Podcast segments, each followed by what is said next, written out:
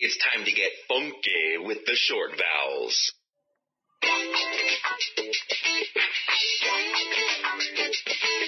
Short vowel A, what does it say now? A, apple, A. Uh, short vowel E, what does it say now? E, elephant, E.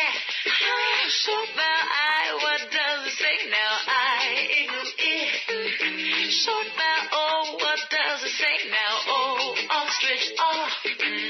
Short vowel U, what does it say now? You umbrella, uh. A, apple.